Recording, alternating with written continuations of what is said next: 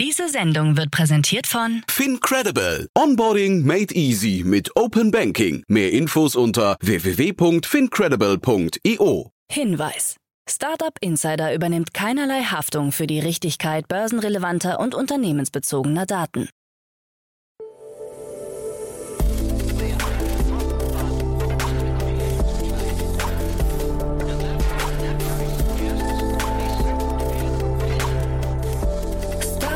Insider Daily. Morgen Update. Einen wunderschönen guten Morgen und herzlich willkommen zu Startup Insider Daily. Mein Name ist Jan Thomas. Heute ist Mittwoch, der 22. Dezember. Ja, und das sind heute unsere Themen.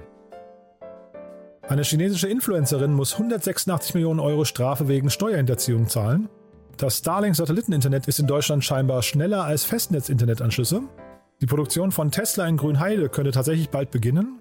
Rocket Internet einigt sich mit der Private Equity Gesellschaft Elliott International und der ehemalige Twitter-Chef Jack Dorsey behauptet, Bitcoin wird perspektivisch den US-Dollar ablösen.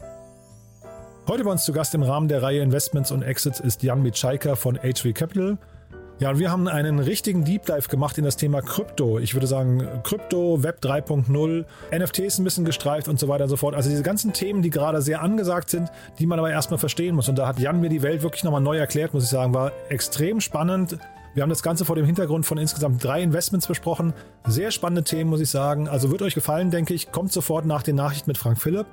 Kurz wie immer der Hinweis auf die weiteren Themen heute. Um 13 Uhr haben wir ein besonderes Bonbon, denn ihr wisst ja, wir gehen langsam auf Weihnachten zu und auch auf den Jahreswechsel und jetzt zum Endspurt beginnt nochmal ein richtiges Feuerwerk bei uns. Den Anfang macht heute Daniel Wild von Mountain Alliance und ihr wisst ja, Daniel ist ja immer wieder bei uns zu Gast im Rahmen der Reihe Investments und Exits, aber heute in einer besonderen Rolle, denn Daniel ist ja auch unser Börsenexperte.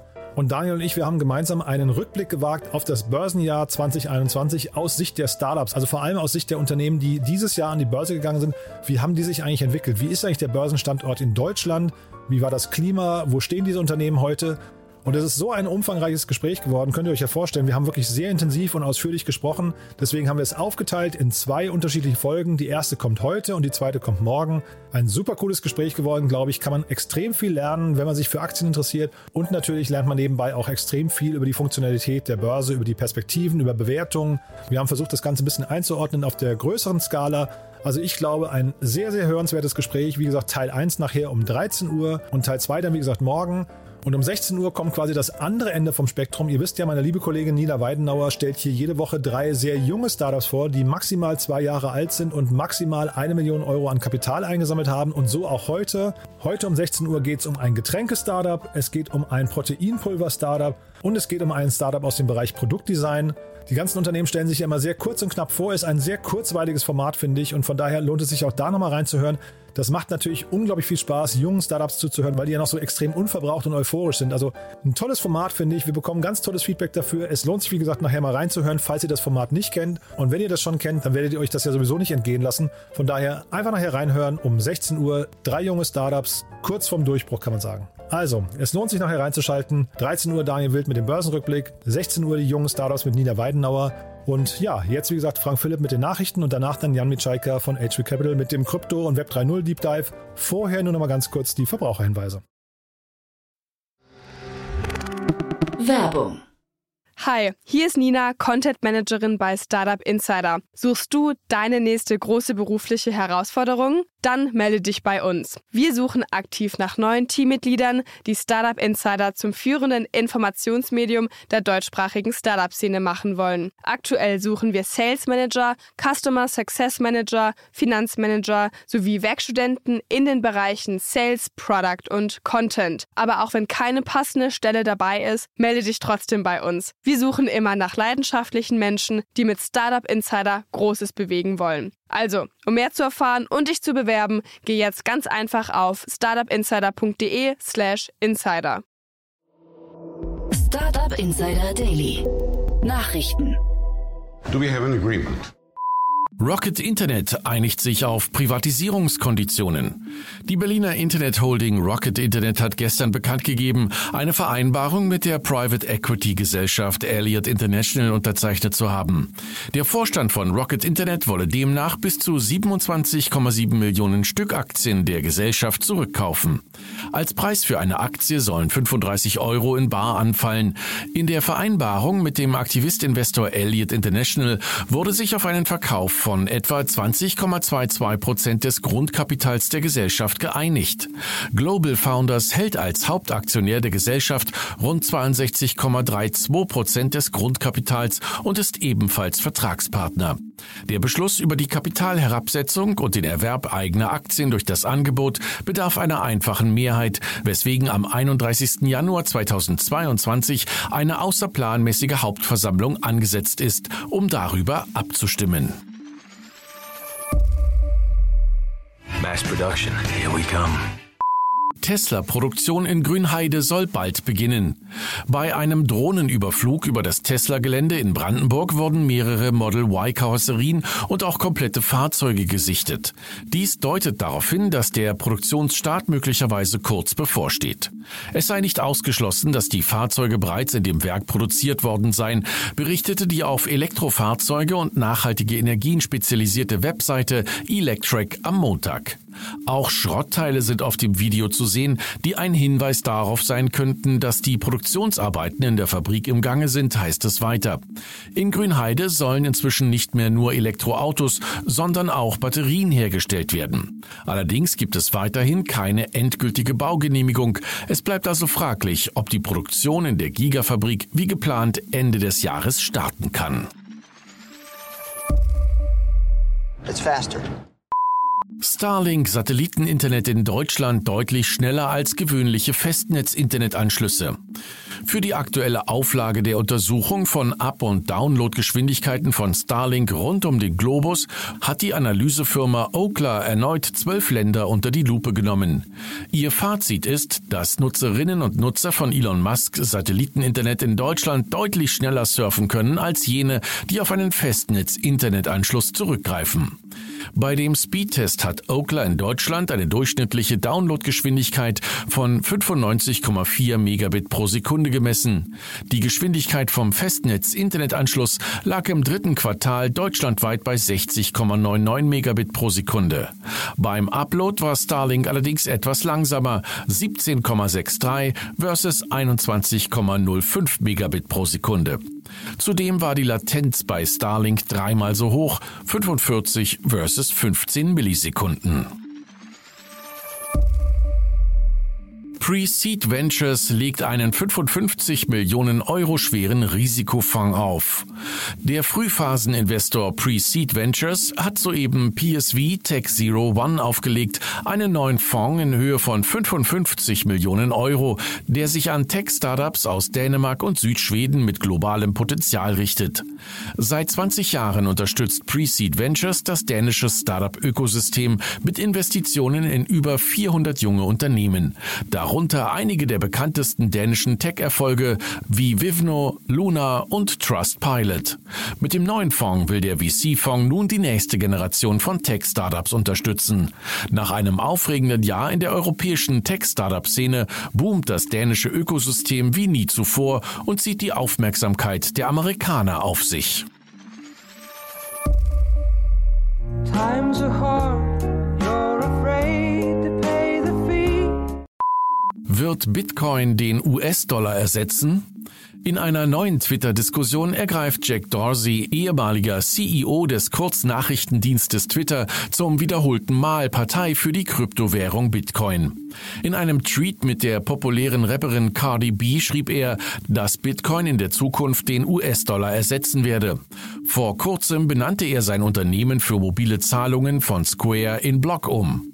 Nun kann er sich voll und ganz seiner Unterstützung von Bitcoin und anderer Kryptowährungen widmen. Dorsey veröffentlichte zudem erst kürzlich ein White Paper für eine dezentrale Bitcoin-Börse namens TBDEX. Er hat auch in diesem Fall den Investoren bereits bestätigt, dass Bitcoin ein großer Teil der Zukunft des Unternehmens sein wird.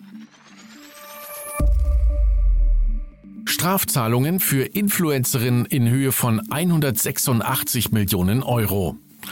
Die chinesische Influencerin Huang Wei, die online unter dem Namen Vijay bekannt ist, muss wegen angeblicher Steuervergehen umgerechnet 186 Millionen Euro Strafe zahlen. Die 35-Jährige habe 643 Millionen Yuan an Steuern hinterzogen, indem sie Einkommen verschwiegen oder falsch deklariert habe, teilte das Steueramt der ostchinesischen Stadt Hangzhou mit. Bis zu 10 Millionen Zuschauer erreicht der Livestream-Star bei Online-Shows. Nach Schätzungen von Branchenkennern soll sie im Jahr 2020 mehr als 31 Milliarden Yuan, umgerechnet 3,4 Milliarden Euro an Umsätzen generiert haben und damit mehr als jeder andere Internetstar. Huang Wei und ihr Ehemann Dong Haifeng akzeptierten die Strafe und entschuldigten sich in einer Mitteilung im Kurznachrichtendienst Weibo. Wir haben einen großen Fehler gemacht. It's time to stop. It's time to stop, okay? No more. Fernsehteam verzweifelt im Apple Park. Der Apple Park im kalifornischen Silicon Valley und der Hauptsitz von Apple ist immer noch ein abgeschirmter Ort. Vor kurzem durfte dennoch ein Team des französischen Senders TF1 den Apple Park besuchen. Die Reporter erhielten jedoch zu vielen Räumen keinen Zutritt und berichteten zudem, dass man über jedes Motiv und jede Aufnahme im Apple Park hätte verhandeln müssen. Die Kultur der Geheimhaltung sei überall auf dem Gelände spürbar. Auch durften Mitarbeitende nicht im Bild zu sehen sein. Ausschließlich Apple-Angehörige mit einem VP-Titel durften deutlich gefilmt werden. Kryptobetrüger erbeuteten 2021 mehr als 7,7 Milliarden Dollar. Laut einer Analyse erwirtschafteten Kriminelle mit Betrugsmaschen allein im Jahr 2021 7,7 Milliarden Dollar. Die Geldmenge entspricht einem Anstieg von 81 Prozent im Vergleich zum Jahr 2020. Zum einen soll es daran gelegen haben, dass 2021 das Schneeballsystem Finico hervorkam, das sich vor allem an russischsprachige Menschen in ganz Osteuropa richtete und den Tätern mehr als 1,1 Milliarden Dollar einbrachte. Zum anderen soll das Aufkommen von Rugpulse zum Anstieg beigetragen haben. Hierbei geben die Entwickler eines Kryptowährungsprojekts in der Regel ein neuer Token dieses unerwartet auf und nehmen die Gelder der Nutzerinnen und Nutzer mit. Facebook zeigt im Holiday Guide die gefragtesten Geschenke. Facebook hat einen Geschenke-Guide erstellt, mit dem man noch kurz vor Weihnachten etwas für seine Liebsten finden soll. Die Liste basiert auf den meistgesuchten und gekauften Gegenständen auf dem Marktplatz der Plattform. Das Team hat diese in Geschenkideen unter anderem für Kinder, Haustiere, Beauty sowie Pflanzenfans unterteilt. Die Themen Beauty und Pflanzen hat Facebook sich anscheinend herausgesucht, weil diese als aktuelle Trends erkennbar auf der Plattform waren. Die kleine Übersicht dürfte sowohl für alle nach Geschenken Suchenden als auch für E-Commerce Verantwortliche interessant sein. Schließlich spiegelt der Guide wieder, was derzeit angesagt und vor allem mit direkter Kaufabsicht nachgefragt ist. Startup Insider Daily. Kurznachrichten. Die Ausgabe eines elektronischen Rezeptes, die im Januar 2022 in den Arztpraxen starten sollte, wird auf unbestimmte Zeit verschoben. Dies teilte das Bundesgesundheitsministerium mit. Das E-Rezept soll flächendeckend weiter getestet werden mit einer genauen Beobachtung des Testverlaufs, die den realen Projektfortschritt festhält. Erst wenn das E-Rezept reibungslos funktioniert, soll eine Einführung nach einem noch festzulegenden Rollout-Verfahren erfolgen. Eigentlich sollte die sogenannte Smart EID im Dezember kommen, doch nun wurde bekannt, dass es Verzögerungen gibt. Für die Speicherung der Ausweisdaten müssen Smartphones diverse Sicherheitsvorgaben erfüllen. Dazu gehört beispielsweise ein spezieller Sicherheitschip, der vom Bundesamt für Sicherheit zertifiziert sein muss. Die Zertifizierung hat sich bislang nur Samsung für das Galaxy S20 eingeholt. Ming Chi Ku hat sich erneut zum iPhone 14 geäußert. Der Apple-Analyst wiederholte seine Aussage, nach der die Pro-Modelle des iPhone 14 mit einer 48-Megapixel-Kamera ausgestattet würden. Diese Einschätzung aus dem Herbst ergänzte Ku jetzt zudem um die Prognose, dass die neue Kamera 8K-Videos möglich machen werde. Nach Medienberichten ist das Videoportal TikTok gerade dabei, eine Möglichkeit für das Reposten von Videos zu schaffen. Matt Navarra postete auf Twitter einen Screenshot, der einen Repost-Button zeigt, mit dem sich ein Video teilen lässt. Aktuell erscheinen diese Videos jedoch nur in der Timeline der Follower und nicht als Repost im eigenen Profil, wie es etwa bei Twitter mit Retweets der Fall ist. Die Auswirkungen der vierten Welle der Pandemie haben den Menschen in Deutschland die Kauflaune vor Weihnachten ruiniert. Die Verbraucherstimmung in Deutschland kühlt im Dezember spürbar ab, urteilte das Nürnberger Konsumforschungsunternehmen GfK auf der Basis der monatlichen Prognose. Sowohl die Konjunktur und Einkommenserwartung als auch die Anschaffungsneigung büßen deutlich ein. Und das waren die Startup Insider Daily Nachrichten vom Mittwoch, den 22. Dezember 2021. Jetzt geht es weiter im Programm mit Investments und Exits.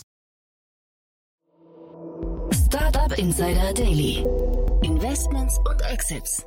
Ja, ich freue mich sehr. Jan Mitschalke ist wieder hier von HV Capital. Hallo Jan. Hi Jan, danke für die Einladung wieder. Ja, ich freue mich sehr, dass wir sprechen. Und ich habe im Vorfeld gerade schon gesagt, ich bin auch sehr gespannt, wie das Gespräch wird, weil man merkt, ja, Krypto kommt in den Mainstream. Ist wahrscheinlich äh, ist keine Erkenntnis, die auf mich gewartet hat. Ne? Aber wenn man die Themen heute anguckt, würde ich sagen, es, äh, die, die Einschläge werden dichter. Ne?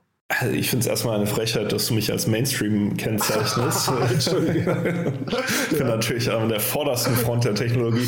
Nee, aber es stimmt schon. Also ich meine, das ganze Krypto-Thema, wir schauen ja jetzt ähm, vielleicht dem vierten Krypto-Winter entgegen. Also so, so wird ja gerechnet in der Szene, diese, diese Ups und Downs, wobei die Frequenz, sagen wir mal, oder die Amplitude stärker wird. Ähm, aber es ist natürlich ein Bereich, ähm, wo ich dachte, es ist ganz cool, wenn wir da mal drüber sprechen. Also an ein paar Deals entlanghangelnd, aber ähm, einfach so mal, um quasi um ein View zu geben, was da so passiert. Ja, du hattest ja schon mal gesagt, deswegen, also das mit dem Mainstream, damit habe ich nicht dich gemeint, sondern mich natürlich, ja.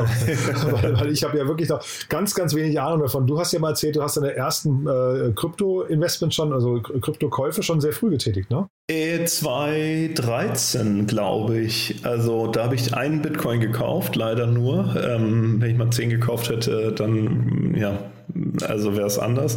Ähm, aber nö, ähm, ich bin vor allem ich bin mittlerweile wieder recht tief so in dieses ähm, Rabbit Hole, wenn man so will, abgestiegen. Ähm, es war ja eine ganze Zeit lang für HV wie für die meisten Fonds und übrigens für viele immer noch schwierig, direkt in Tokens zu investieren.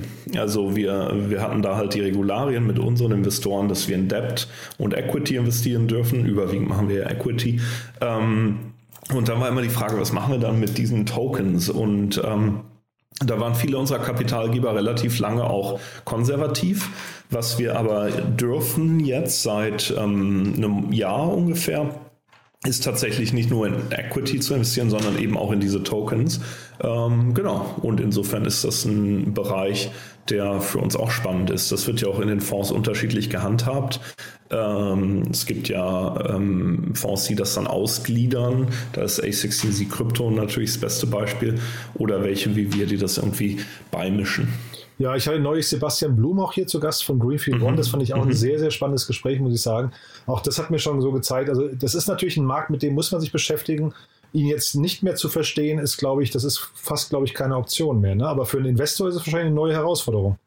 Ja, ähm, wir haben da intern ehrlicherweise auch die, die Diskussion, weil natürlich, wenn man 20 Jahre lang Investments macht ähm, in, im Internetbereich, wobei auch, auch da wandelt es sich ja, HV hat sich ja gewandelt von Consumer zu B2B, was ja auch eine ganz andere Welt ist irgendwie. Ähm, Fintech dann nochmal als neues Thema mit Regulatorik und so weiter.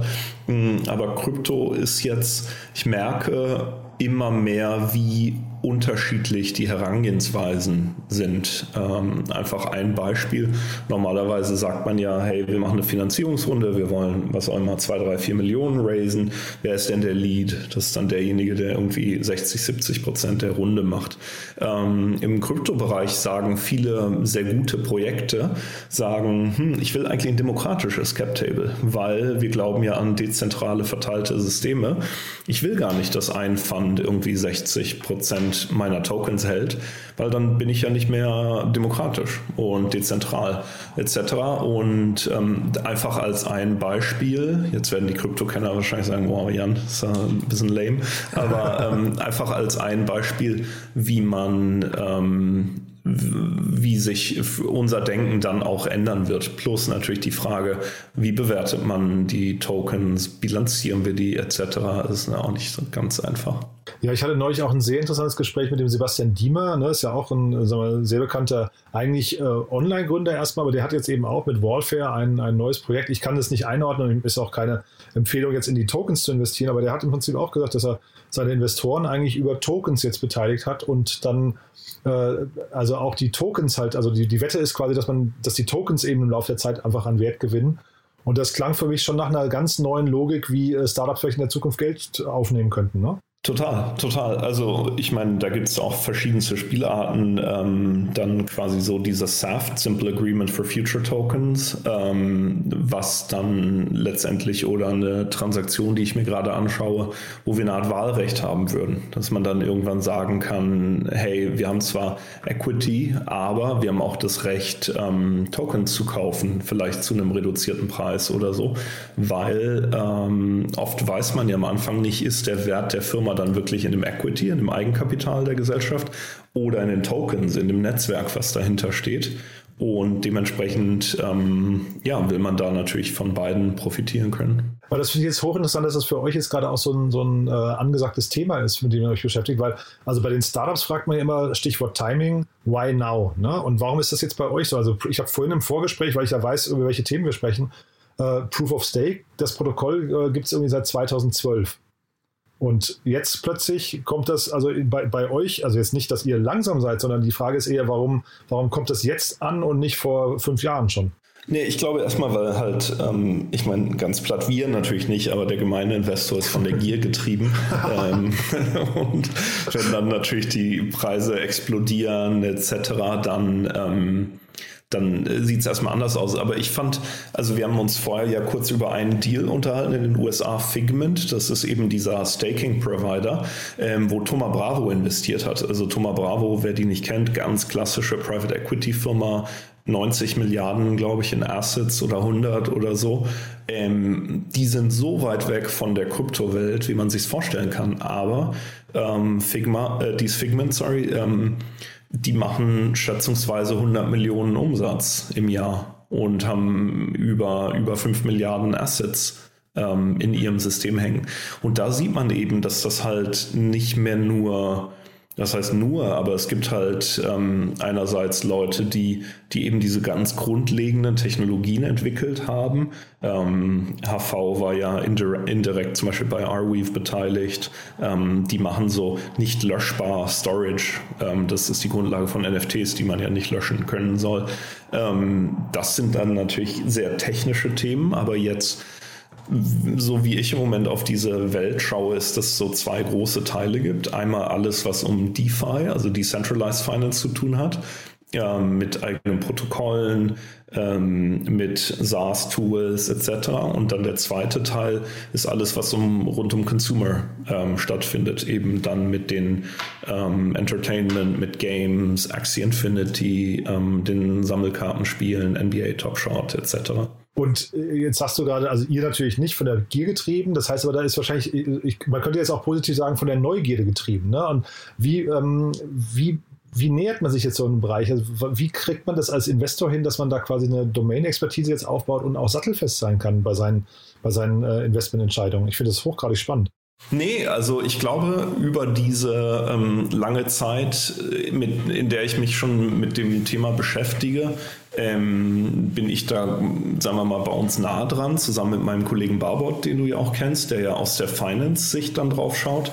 Ähm, Und was wir jetzt auch für Januar planen, ist einfach ein Projekt, wo man dann die Kollegen, die ja sonst vielleicht ganz andere Themen bearbeiten, ähm, nochmal abholt auf, auf quasi, was sind da so die, ähm, wie sieht der Markt aus, wie sind die Strukturen und letztendlich ist das ja eine Aufgabe, die man als VC relativ regelmäßig hat, dass man dann eben ähm, sich selbst und die Kollegen aufschlaut auf, auf Segmente.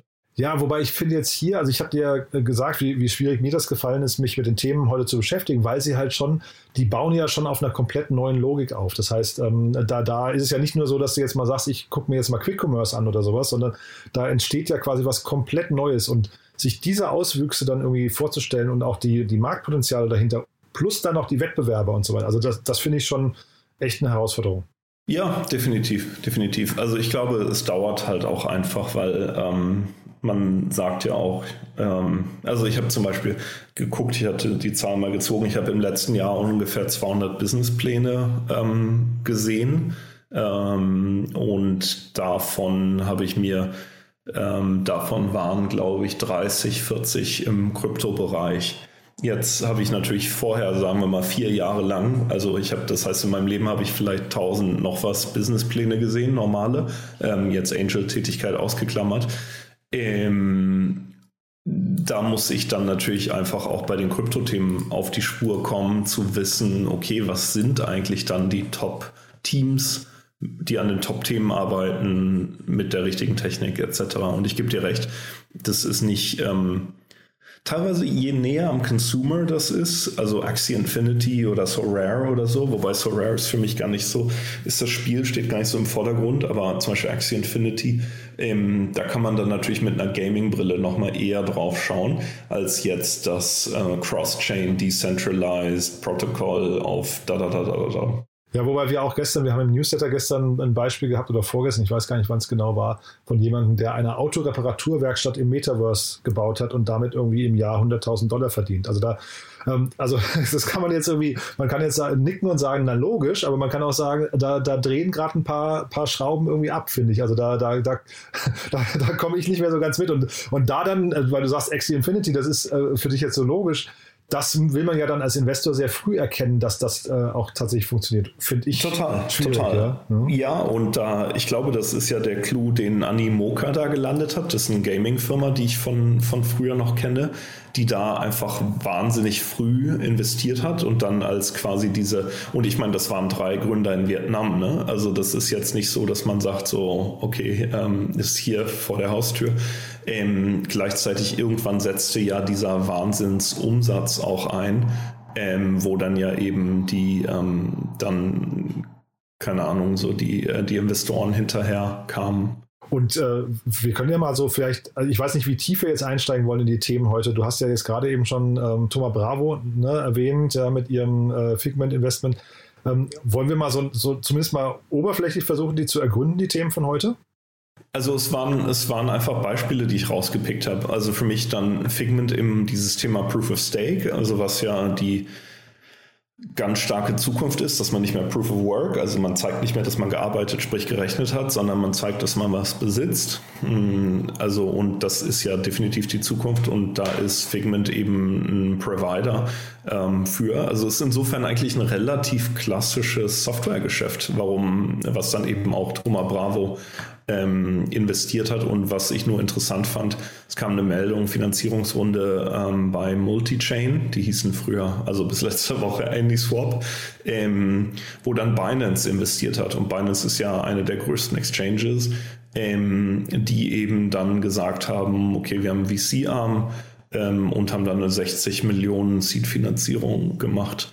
Ähm, und was halt ursprünglich war halt AnySwap eben eine, eine dezentrale Exchange, ähm, hätte, hätte damit auch letztendlich Binance gefährlich werden können, ähm, wobei die jetzt quasi ähm, gepivotet sind. Also was sie erlauben ist, dass man eben über Chains hinweg ähm, arbeitet. Aber ähm, was ich da eben interessant fand, und das ist dann sicher für die VC-Perspektive auch spannend, das Geld, was in diesem Bereich fließt, kommt eben aus ganz unterschiedlichen Quellen. Es sind halt nicht mehr die klassischen VCs, äh, sondern man hat eben, eben auch neue Player da. Also Binance, habe ich gesehen, ist in beiden Finanzierungsrunden drin. Ne? Das ist ja auch, auch spannend. Das heißt, die scheinen sich da so ein bisschen, äh, weiß nicht, zumindest dabei sein zu wollen ne? bei diesen ganzen, ganzen Themen. Das heißt, wahrscheinlich hat man irgendwann als so ein Binance oder, oder Coinbase oder so eine gewisse Größe, wo man einfach eben auch, ähm, ich weiß nicht, Infrastruktur-Investor äh, sein möchte. Ne? Ähm, und darüber hinaus fand ich irgendwie interessant, also Thomas Bravo hast du angesprochen, aber dann Morgan Stanley mit dabei bei der einen Runde, dann Sequoia dabei, also da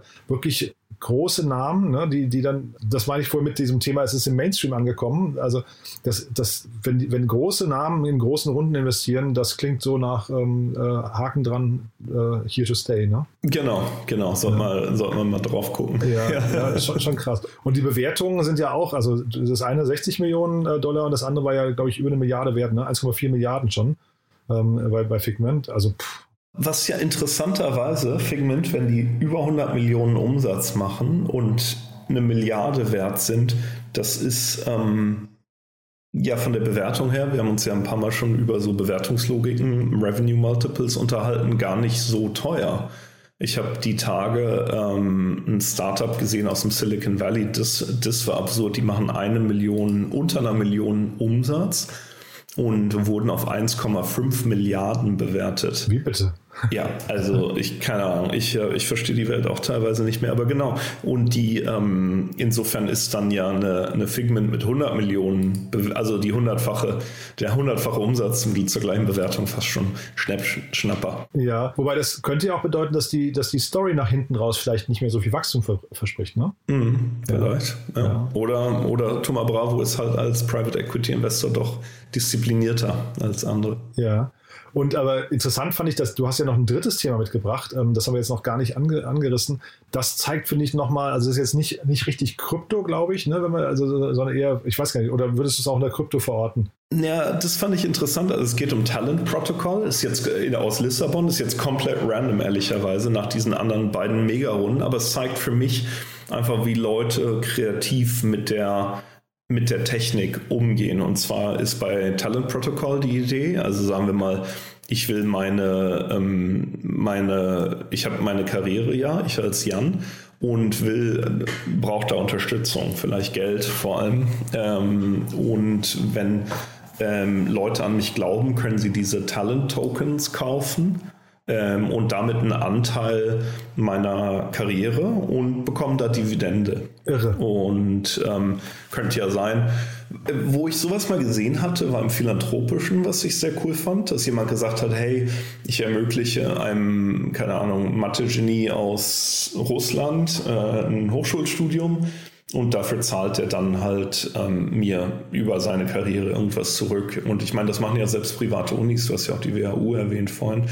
Ähm, das ist natürlich das eine, aber es gibt, es gab da in der Vergangenheit auch schon Beispiele, wo das gekippt wurde. Ich habe, ähm, ich erinnere mich irgendwie, also nicht darauf festnageln, das glaube ich bei Boris Becker, da gab es mal ein Gerichtsurteil, weil der hatte so Mäzene im Hintergrund, wo dann ein Gericht gesagt hat, naja, aber ihr könnt nicht lebenslänglich an seinen Rechten partizipieren. Ähm, aber das fand ich, also jetzt unabhängig, ob man es gut findet oder nicht, dass man Menschen, menschliche Karrieren tokenisiert etc. Ähm, aber das fand ich interessant, war auch eine kleine Runde, anderthalb Millionen, wo man halt sieht, wie Leute überlegen, was ich mit diesen Tokens machen kann. Total interessantes Anwendungsgebiet, finde ich. Ähm, und auch da könnte man ja wahrscheinlich noch sehr viele neue ich weiß nicht, ähm, äh, Spielereien noch mit rein reindenken. Ne? Weil ich weiß nicht, wie du das siehst, ähm, vielleicht passt es auch jetzt nur so halb, aber wir sehen ja in der Startup-Szene, dass die, ähm, die ähm, Loyalität oder die Halbwertszeit bei Unternehmen, Mitarbeiter bei Unternehmen immer mehr abnimmt. Ne? Wir sind da ja mittlerweile, glaube ich, bei so einer Durchschnittsbeschäftigung von anderthalb, zwei Jahren bei guten Mitarbeitern und Top-Unternehmen.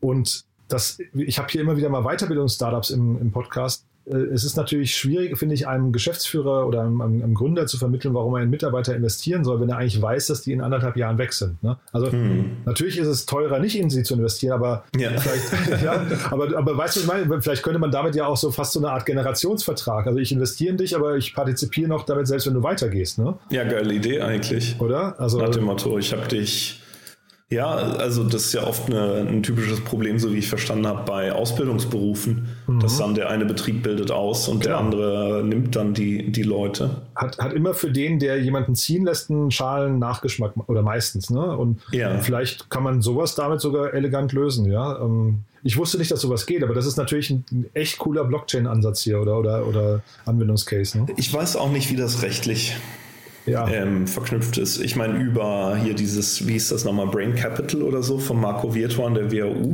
Ähm, das war aber auch sehr fair, fand ich. Ich habe nur die, die Terms irgendwann mal gesehen. Das war auch gecapped auf einen gewissen Betrag mhm. etc., sodass man nicht sein Leben lang quasi Leibeigner einer Kapitalgesellschaft ist. Ähm, ich glaube, da kommt es auch sehr auf die Ausgestaltung drauf an. Klar. Aber ja, ja, ja spannend. Also, ne? ja, nee, also deswegen auch spannend zu sehen, dass ihr euch mit dem Bereich hier jetzt gerade so beschäftigt, weil das klingt für mich jetzt so, als habe ich hier jemanden, der, weiß nicht, regelmäßig mit coolen neuen Themen um die Ecke kommt, Jan. Ja, also, also mit äh, jetzt der Leibeigenschaft beschäftigen wir uns nicht. Nein, nein, nein, nein. du hast ja gesagt, ihr seid fair und nicht gierig, ne? Ja, genau. Ja. Aber was, ähm, was schon interessant ist, einfach so zum Beispiel, ähm, es gibt ja immer mehr diese DAOs, diese Decentral ähm, Autonomous Organizations, also wo die Leute bilden, um irgendwas zu erledigen, wo es dann ja auch quasi Recruiting gibt und Zahlungsmethoden etc. Ähm, und insofern der, der Personalmarkt im Web 3 ist durchaus ein, durchaus ein spannendes Thema. Mhm. Auch wenn sich das jetzt ein bisschen absurd abstrakt anhört. Ja, fand ich gar nicht. Man muss halt wahrscheinlich muss es nur richtig einordnen, ne? Aber das, das ist ja, wenn solche Möglichkeiten entstehen, warum soll es dann nicht auch irgendwie gut genutzt werden, wenn solange es fair bleibt. Ja. Ähm, habe ich das vorhin richtig, also wenn man nochmal, äh, wenn ich richtig mitgerechnet habe, du hast gesagt, so, so 200 Businesspläne im Jahr gelesen und davon waren 30, 40 aus dem Kryptobereich, ja?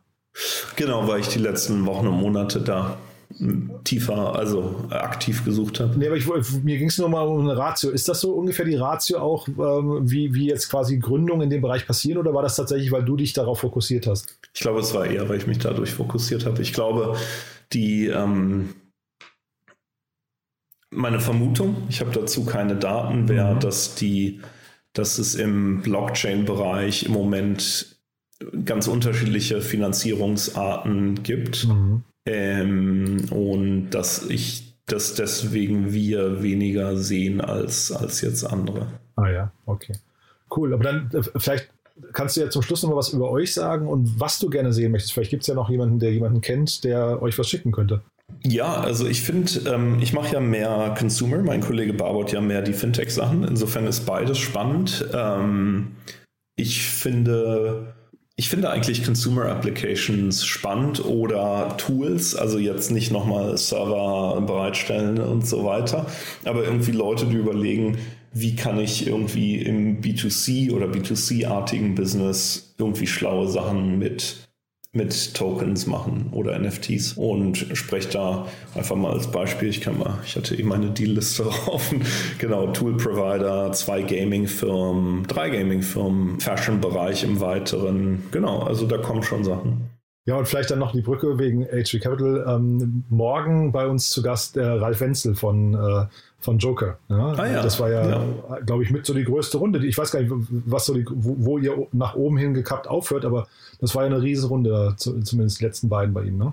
Genau, genau. Das läuft sehr gut, aber wir sind, ähm, wir sind stolz darauf, dass wir bisher zumindest noch immer mitziehen können bei Joker. Also es ist ein gutes, wirklich ein hochinteressantes Gespräch, äh, kann ich nur empfehlen. Kommt dann, äh, ist das letzte, das letzte Interview vor der Weihnachtspause.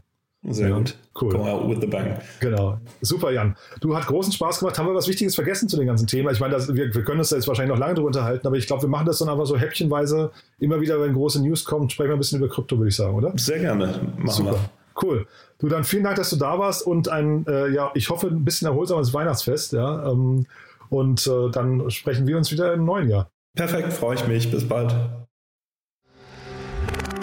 Werbung Hi, hier ist Moritz, Marketing und Growth Manager bei Startup Insider. Wenn du über die verschiedensten Themen immer auf dem neuesten Stand sein möchtest, dann empfehle ich dir auf jeden Fall unsere Newsletter auszuprobieren. Von unserem täglichen Morning Briefing Startup Insider Daily zu unseren themenspezifischen Newslettern wie Krypto und Web3, Investments und Exits oder KI Kompakt bist du mit unseren Newslettern immer top informiert. Falls du interessiert bist, kannst du dich jetzt ganz einfach kostenlos anmelden und zwar unter startupinsider.de/slash insider.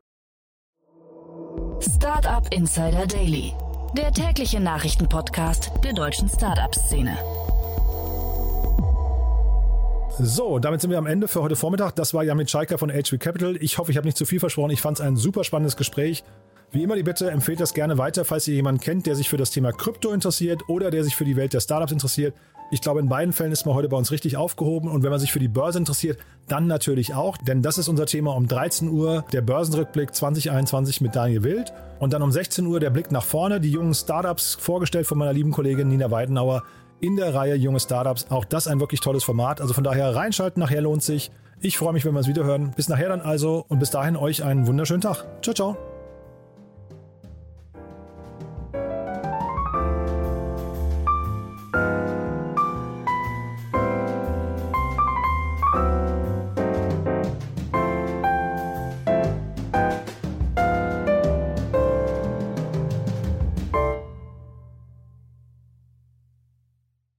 Diese Sendung wurde präsentiert von Fincredible. Onboarding made easy mit Open Banking. Mehr Infos unter www.fincredible.io.